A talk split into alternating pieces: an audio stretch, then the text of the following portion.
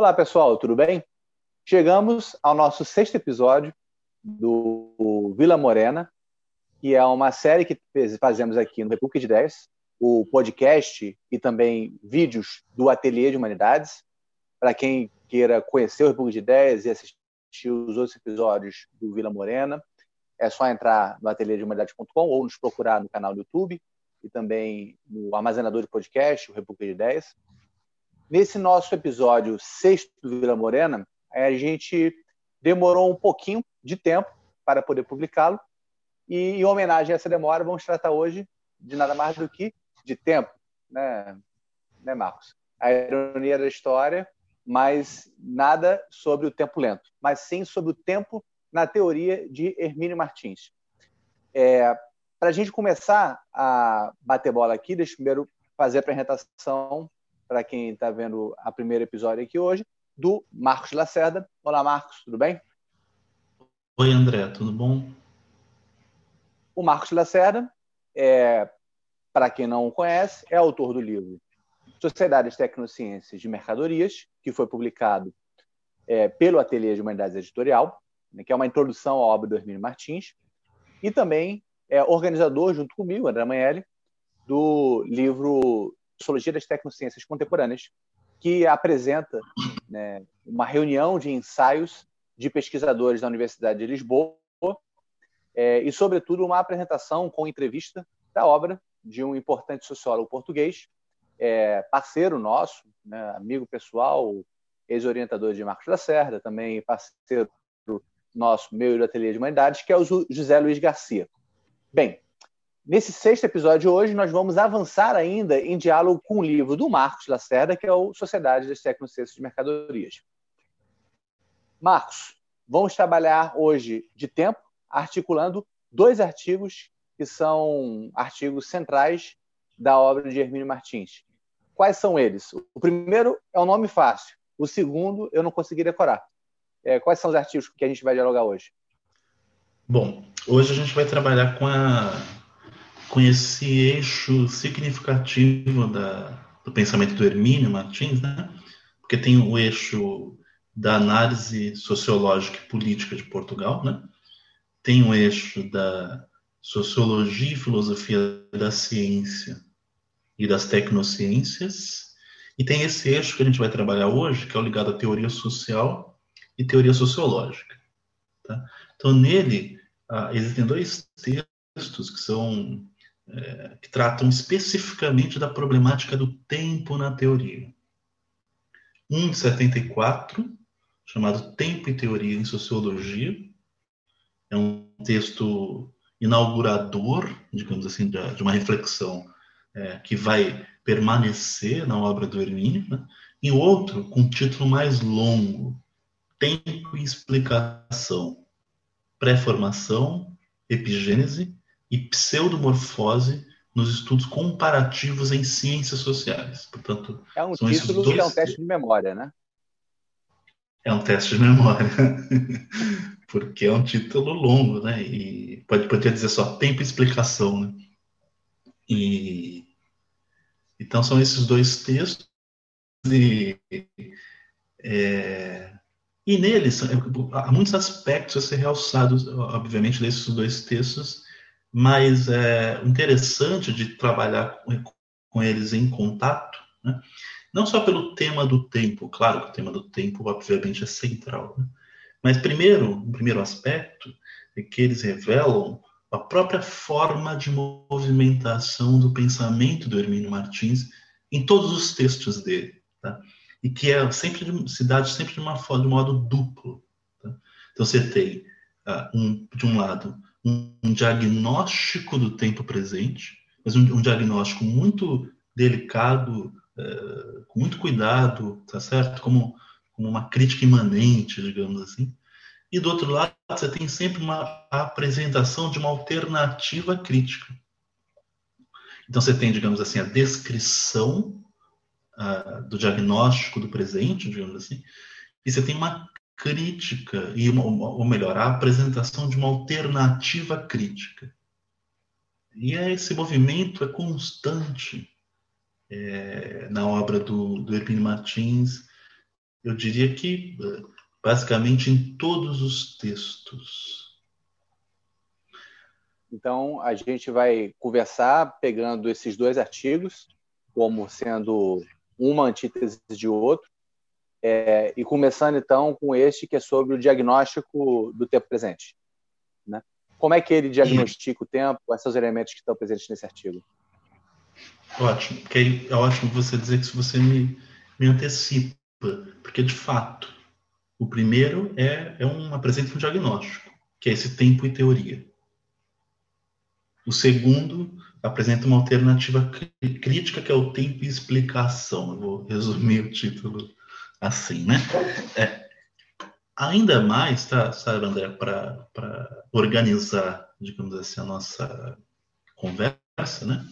Eu diria que é possível, e esse é o parte do esforço da construção de aproximação entre esses textos, né, destacar três elementos centrais de cada um deles. Então, existem três elementos centrais no texto primeiro, e existem, existem três elementos centrais no segundo texto. Esses três elementos eles são eles atuam como uma espécie de opostos simétricos, entendeu? Em contrapontos. É, nós vamos agora destacar o primeiro, Portanto, os primeiros, os três elementos centrais no primeiro texto. Esse primeiro, esse texto, Tempo e Teoria, escrito em 74, né, faz um diagnóstico do contexto da teoria social e sociológica daquele momento. E o que via o Hermínio era uma espécie de desenvolvimento de uma série de novas teorias sociológicas, digamos assim, e que todas elas se contrapunham ao estrutural funcionalismo. E que todas elas, em grande medida, colocavam em xeque a, a, a inexistência de uma reflexão mais apurada, acurada, desculpa, em relação à problemática da contingência. Entende? problemática da contingência. E essa problemática da contingência vinculava, por sua vez, a uma ideia que, na perspectiva do Hermínio, é central para entender essas teorias, novas teorias sociológicas, que é o pressuposto da autonomia de sentido dos microfenômenos da vida social. Então, haveria um, um, uma, uma, autonomia, de, assim, uma independência tá? em relação a questões estruturais, sistêmicas ou mesmo históricas. Esse pressuposto conduz a um segundo, e que é crucial para a nossa, para nossa reflexão, que é uma espécie de desconfi... desconfiança, não, desculpa, que é uma espécie de, é, de construção de uma outra percepção sobre a relação do tempo com os fenômenos sociais.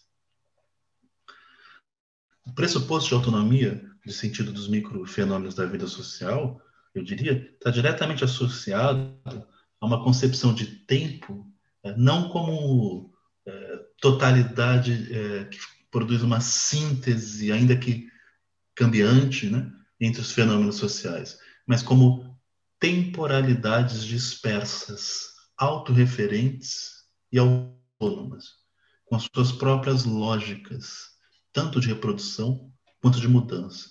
E esse é o nosso segundo elemento do texto. É o pressuposto que eu chamei é, de pluritemporalidades, novamente, autorreferentes e autônomas, como se a realidade social fosse construída, de um lado, microfenômenos com sua própria autonomia de sentido, portanto, desvinculados de sistemas, de estrutura, ou, da própria, ou, de, ou de próprios processos históricos, digamos assim, e do outro lado, esses microfenômenos tendo a sua própria temporalidade, certo? E atuando de forma paralela, sem qualquer meio de articulação ou mediação. E aí a gente chega no terceiro elemento central, que é um dos conceitos centrais da, da obra do Hermínio, desse, dessa dimensão de teoria social e teoria sociológica, que é o conceito de cesurismo. O Hermínio chega a dizer que o cesurismo é quase uma, um operador invariante do, das teorias sociais e sociológicas uh, é, contemporânea. O que é o cesurismo, propriamente? É um pressuposto é, de que os fenômenos sociais, veja só, existe uma autonomia de sentido, existe uma temporalidade própria, e aí vem um terceiro elemento: existe uma descontinuidade radical entre eles. Portanto, a realidade social, se é que, se é que dá para falar nesses termos né, de uma realidade social, na verdade, nessa, dentro dessa perspectiva, parece haver muito mais realidades sociais descontínuas, autorreferentes, autônomas, com, seus, com seus, suas próprias temporalidades. É, é, digamos, eu diria que o cesurismo ele, ele sintetiza, entende? Essas, essas ideias, essas duas, dois, dois elementos uh, anteriores, né? Autonomia dos microfenômenos e sociais e temporalidades uh, dispersas, autônomas e, e autorreferentes. Então, aqui é como se a gente construísse uma imagem de pensamento, para usar esse termo, tá? sobre a realidade social, é, e como eu falei, talvez a gente não pudesse nem falar em realidade social, mas em realidades, em mundos, certo? E é como se cada mundo, cada realidade é, tivesse sua própria lógica de validação heurística também. Daí que, avançando um pouco, é, e não é o que a gente vai tratar aqui, mas vai tratar num outro vídeo, mais propriamente sobre a filosofia e sociologia da ciência, mas avançando um pouco, é, dá para dizer que essa concepção de realidade social é, cesurista né, conduz a uma espécie de conduz não se aproxima e análoga aos muitos relativismos é, que compõem também esse novo enquadramento epistêmico, digamos assim, que o Hermínio analisa é. nesse texto enquanto você estava descrevendo esse diagnóstico e os três elementos, eu estava lembrando tanto dos pensamentos pós-estruturalistas, as filosofias pós-estruturalistas, como uma expressão desse tipo de concepção de temporalidade, e, e também do, pós, do chamado pós-modernismo, a crise das grandes narrativas do pós-modernismo. Né? Alguma Isso. coisa de, de esgotamento das narrativas que davam uma teologia histórica e permitia uma síntese de diversas, se fosse considerado diversos fluxos temporais distintos numa grande linha do tempo. É, esse texto de 70 e poucos, né? Ele está meio que trazendo a emergência dessas duas questões, né? O pós-struturalismo quanto constelação de pensamento e o pós-modernismo quanto é, determinada concepção de época histórica. Ele dialoga com esses com essas duas frentes? eu diria que há uma sintonia é, direta né, com essas duas frentes e que depois vai ser melhor explicitadas no futuro. Tanto que o texto famoso né, da condição pós-moderna é, de 79, né? Mas, evidentemente, já havia uma movimentação de, de construção de um ideário que atingia as, as, todas as dimensões da vida social que depois foi nomeada, né? como pós-moderno. E que no âmbito do pensamento é, teórico, conceitual, é mais ligado ao pós-estruturalismo. Mas, com certeza, o, o, o, a conversa com essa ambiência, tá? o diagnóstico tem relação com essa ambiência. De fato, não há, não há uma, uma meio de articulação e de mediação desses fragmentos. E são fragmentos é, singulares, inconciliáveis e que não podem, não permitem qualquer tipo de contato. Né? Cada, cada fenômeno social tem a sua realidade própria. Então, de fato, o, o, o, existe uma analogia direta com a construção dessa ambiência que depois vai fundamentar esses relativismos, né? epistêmico, ontológico e também moral normativo. Né? É, é curioso porque essa questão das metanarrativas, né? Se a gente for pensar a partir do Lyotard, claro, tem a metanarrativa ligada à ideia de emancipação da humanidade, é, mais propriamente é, relacionada à Revolução Francesa, né? Tem, claro, a metanarrativa ligada à movimentação do espírito, né? mais propriamente associado ao idealismo alemão, né? mas também tem a metanarrativa do marxismo, que depois vai aparecer na, na obra posterior né, do Lyotard, e, no entanto, uh, tem uma grande metanarrativa que fica ocultada, né, que é do racional, da racionalidade instrumental estratégica do capital. Né? Porque o que a gente vai ver poucos anos depois é uma espécie de triunfo de uma única metanarrativa que é do, da globalização, né, do, do triunfo da ideia de sociedade de mercado, de fim da história, de não há alternativa à racionalidade instrumental estratégica. A própria arte, né, as vanguardas modernistas perdem sua força crítica. Olha só, André, a própria ideia de forma crítica como valor estético perde sentido e a própria arte se vincula alegremente ao mercado. Portanto, você é tem da arte contemporânea, né, do paradigma da arte contemporânea com essa conexão próxima com o mercado. Está pensando desse discurso da, da, do fim da história que emerge, chegamos do, é, numa linha do tempo até o Trump e agora o fim do Trump, é, infelizmente. É, né? Veremos se essa essa nova direita, como se chamam, né? direita high-tech, a direita pós-moderna, aliás, é a realização do, do pós-moderno na sua máxima magnitude, né? Nada mais pós-moderno do que essa direita digital e high-tech, essa direita da pós-verdade, essa direita da É o agonismo que o Lyotard estava lutando, né? Ele só não pensou com esse agonismo de direita, né? É, é, isso. Mas depois, no final, em certa medida, ele tem uma visão é, do capitalismo, uma visão naturalista do capitalismo pré-reflexiva e quase como se o capitalismo fosse uma essência da natureza humana, entende? E é curioso isso, mas não, claro, não foi porque ele fez parte do socialismo barbárie, né? Tem uma história própria, mas essa esse slogan, né, do fim das metas narrativas, que isso virou um slogan, né? é, é completamente falso, né? Aliás, a obra do Hermínio é uma obra, aí é interessante você mencionar isso, porque o Canini vai mostrar esse esforço que a gente está fazendo de reflexão para apresentar esses elementos centrais, sobretudo o cesurismo, mostram que existe um, um, um, lugar de articulação. O lugar de articulação é o pressuposto da descontinuidade radical entre os fenômenos. O cesurismo é o operador invariável, invariante, um operador do, que cria, digamos assim, é o invariante. O cesurismo é o invariante de uma situação que supostamente não admite mais invariantes. Entendeu?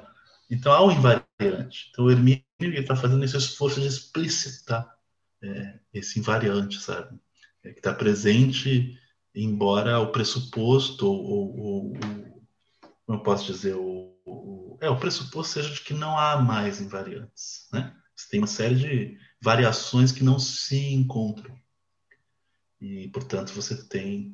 Engraçado, né? Porque a gente pode referir isso também à questão atual né, das redes digitais. Né? As redes digitais têm seus grupos autônomos, autorreferentes, com suas próprias verdades, com seus próprios mundos, as tais bolhas, como chamam, e que são que, que não se comunicam, a não ser que cada, grupo tem uma lógica, concepção de verdade. A verdade, na verdade, é viralizar uma mensagem, não importa se ela é falsa ou é verdadeira, se ela é eticamente aceitável ou não. Importa que ela ganhe força. Tudo é lógico, são grupos de poder é, que precisam é, viralizar suas mensagens e com isso vencer o, conflito. E, no entanto, existe algo por detrás, vamos dizer assim, né? que é a própria racionalidade instrumental, estratégica, né? e, portanto, é uma vitória do mercado. Eu sou daqueles que acham que a cybercultura é a, é a intensificação mais radical da indústria cultural e não no seu o contraponto. Todos nós, né, fazemos das nossas vidas um, uma espécie de espetáculo permanente. É o horror. Sobre isso, leiam o capítulo do Marcos no livro Cartografias da Crítica, que é publicado pela Ateliê de Humanidades. Isso. Capítulo que eu escrevi com a antropóloga Daphne Cordeiro, né? justamente sobre essa dimensão, a indústria cultural como cybercultura ou a cybercultura como indústria cultural 2.0. Mas enfim. E aí, André, a gente entra no segundo texto. O segundo texto, tempo e explicação, é a apresentação da alternativa crítica a esse diagnóstico, tá certo?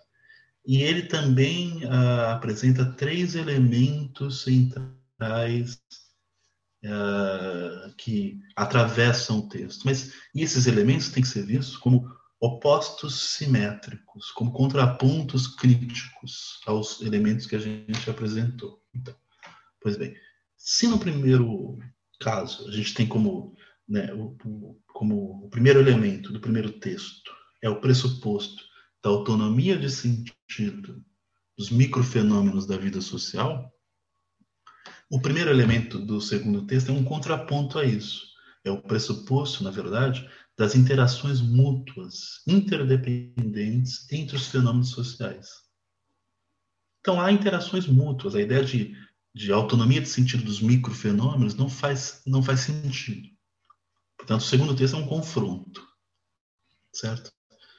O que a gente tem são interações mútuas interdependentes entre os fenômenos sociais que geram uma série de estratificações.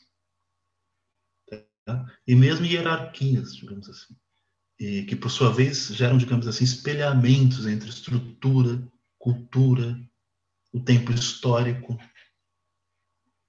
articulações, mediações. Então, esse é o primeiro elemento. O segundo elemento, é, que já está presente em, em potência no primeiro, é o tempo histórico como síntese. Portanto, em contraponto à ideia de temporalidades dispersas, autorreferentes e autônomas, você tem um tempo histórico que produz uma síntese e que gera uma articulação entre essas interações mútuas. Certo? Gera uma articulação e uma mediação. Não quer dizer que a articulação ela seja conduza necessariamente a um espaço social homogêneo. Essa é uma ideia falsa certo? Isso é uma ideia falsa. Não se nega a heterogeneidade. Só que é uma, é, é uma heterogeneidade estratificada. Só que essa heterogeneidade estratificada ela é atravessada pelo tempo histórico, tanto numa dimensão estrutural quanto cultural. Entende? Então existe um tempo histórico presente. Essa é ideia de tempo, é radicalmente distinta da ideia de temporalidades dispersas né? sem, sem contato. Pois bem, essa noção de tempo histórico conduz ao terceiro elemento, que por sua vez é o contraponto do elemento, uh, terceiro elemento do, do, texto anterior, que é o cesurismo, né? Agora a gente tem o terceiro elemento aqui, que é o pré-formacionismo. O pré-formacionismo, já tá, parece que já fica claro, é obviamente avesso à ideia de descontinuidade radical e de temporalidades dispersas.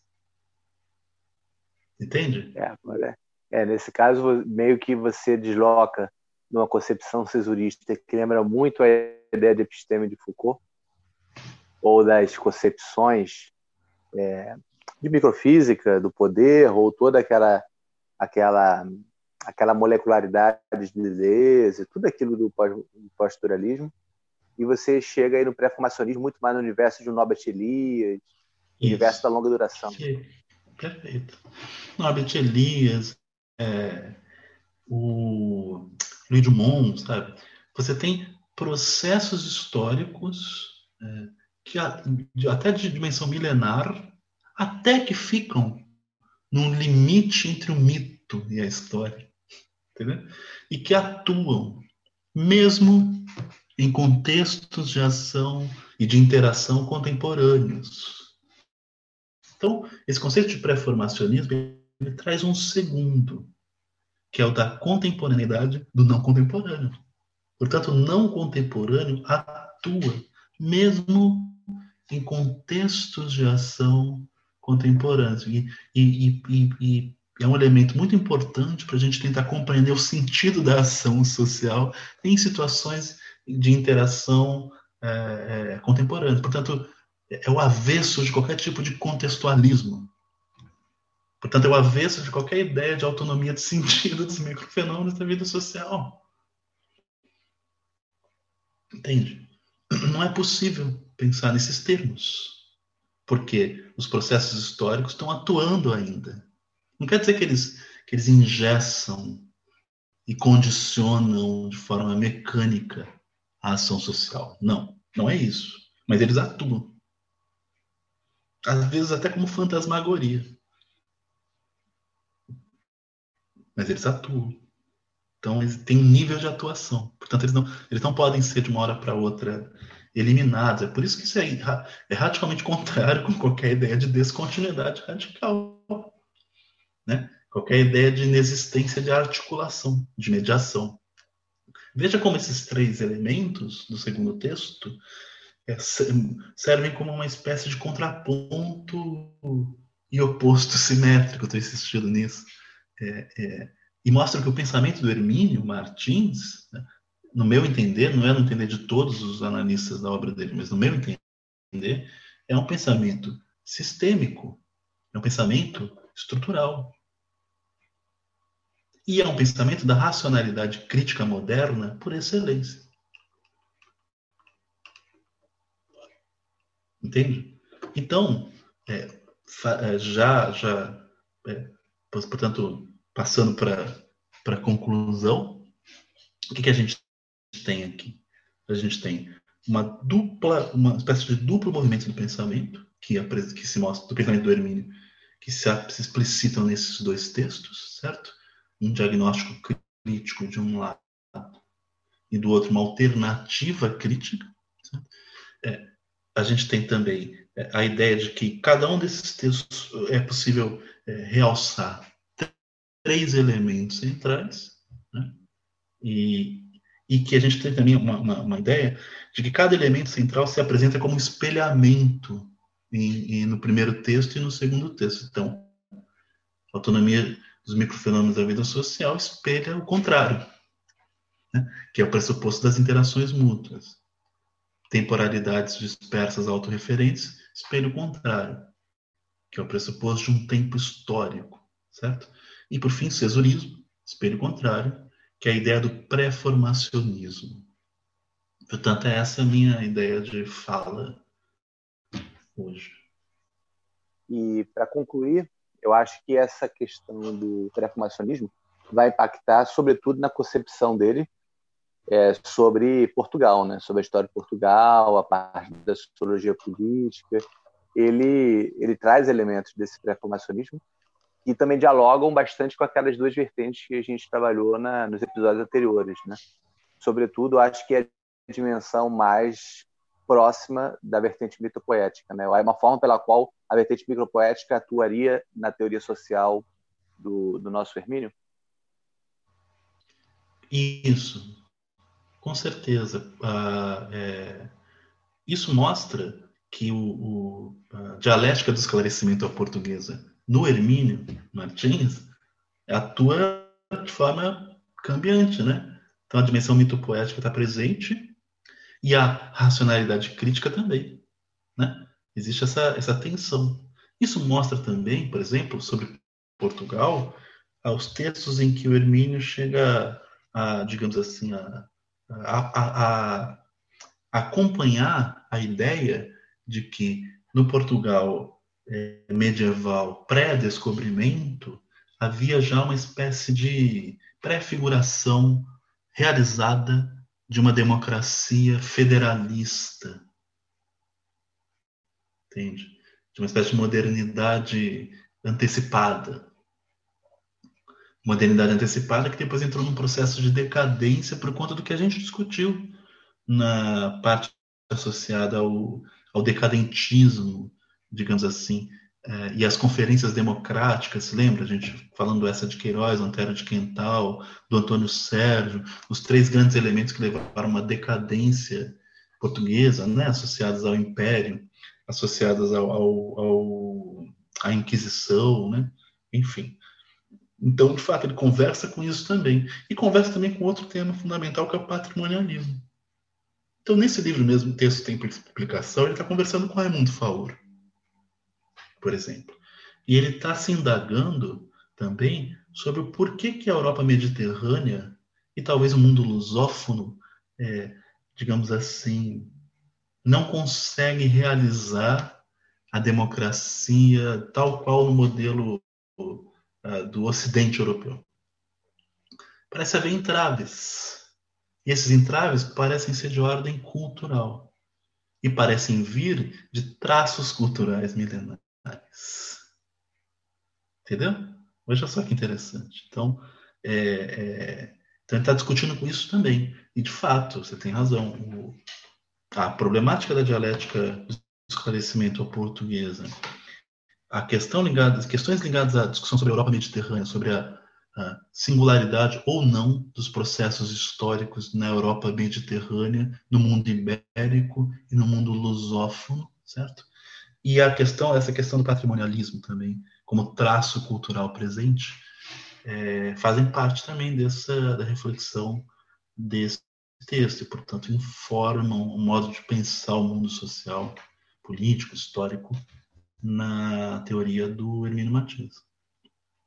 É, eu acho assim que você tem uma música aí na cabeça que, que eu acho eu, vou, eu, eu, chutaria, mas eu vou deixar você falar. Qual é a música que Pior que não. Não tem nenhuma. Não, eu vou, eu vou então citar uma inesperada. É, é. É, eu não sei se nós já apresentamos ela aqui, eu acho que não. Que é Maio Maduro Maio, do Zeca Afonso. Zeca ah, Afonso. Ah, Maro Maduro. Ma... Maio Maduro Maio. Maio Maduro Maio. Afonso é um compositor da geração da canção de intervenção, que é uma geração da década de 60, canção crítica, política e tal, mas, é um, mas eles eram brilhantes demais, não eram só canções políticas assim, eram excelentes compositores, cancionistas. E a, uma canção do Zeca Afonso é até hoje cantada no 25 de abril, que é a data do, da Revolução Democrática dos Cravos, né? que é Grandola Vila Morena, que dá título à nossa série, né? A Vila Morena. Vila Morena vem daí, da canção Grândola Vila Morena, que é o hino da Revolução, virou o hino da Revolução uh, dos Cravos, da Revolução de 74.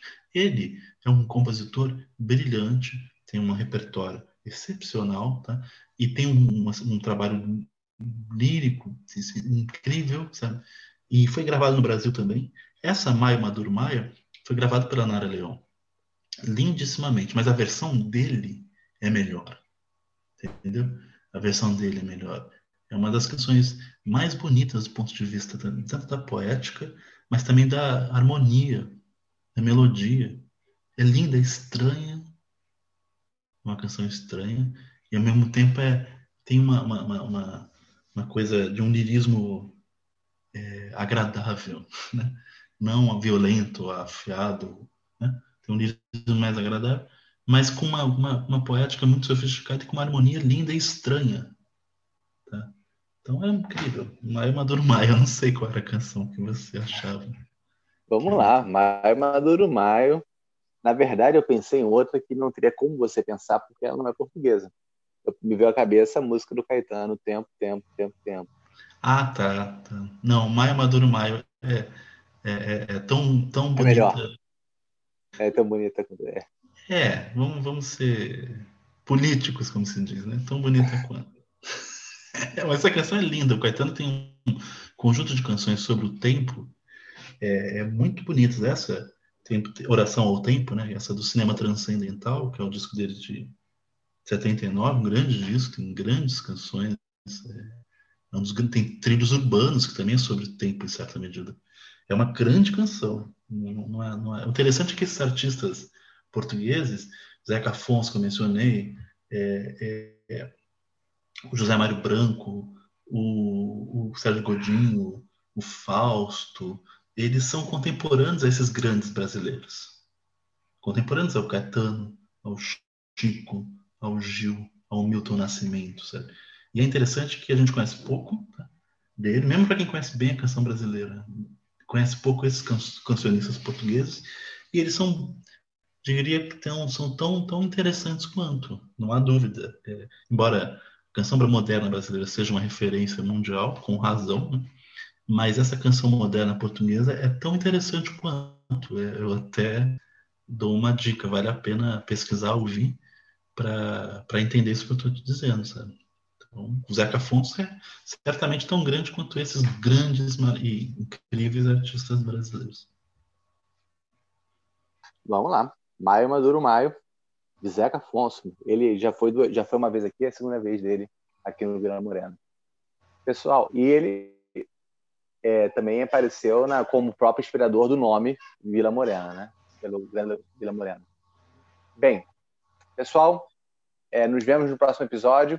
Quem viu esse não viu os outros, por favor, conheça lá os episódios, nos assista. Um abração, tchau, tchau.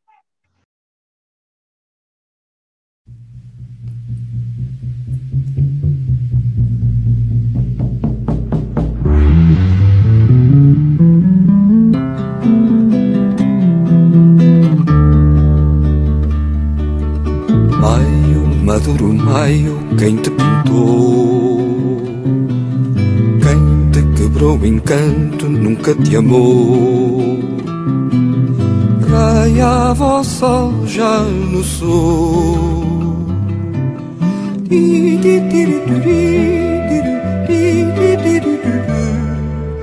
uma falua vinha lá distante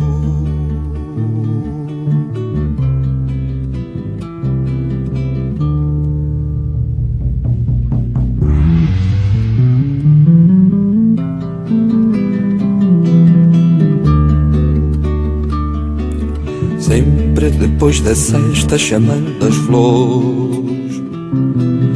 Era o dia da festa, maio de amores. Era o dia de cantar.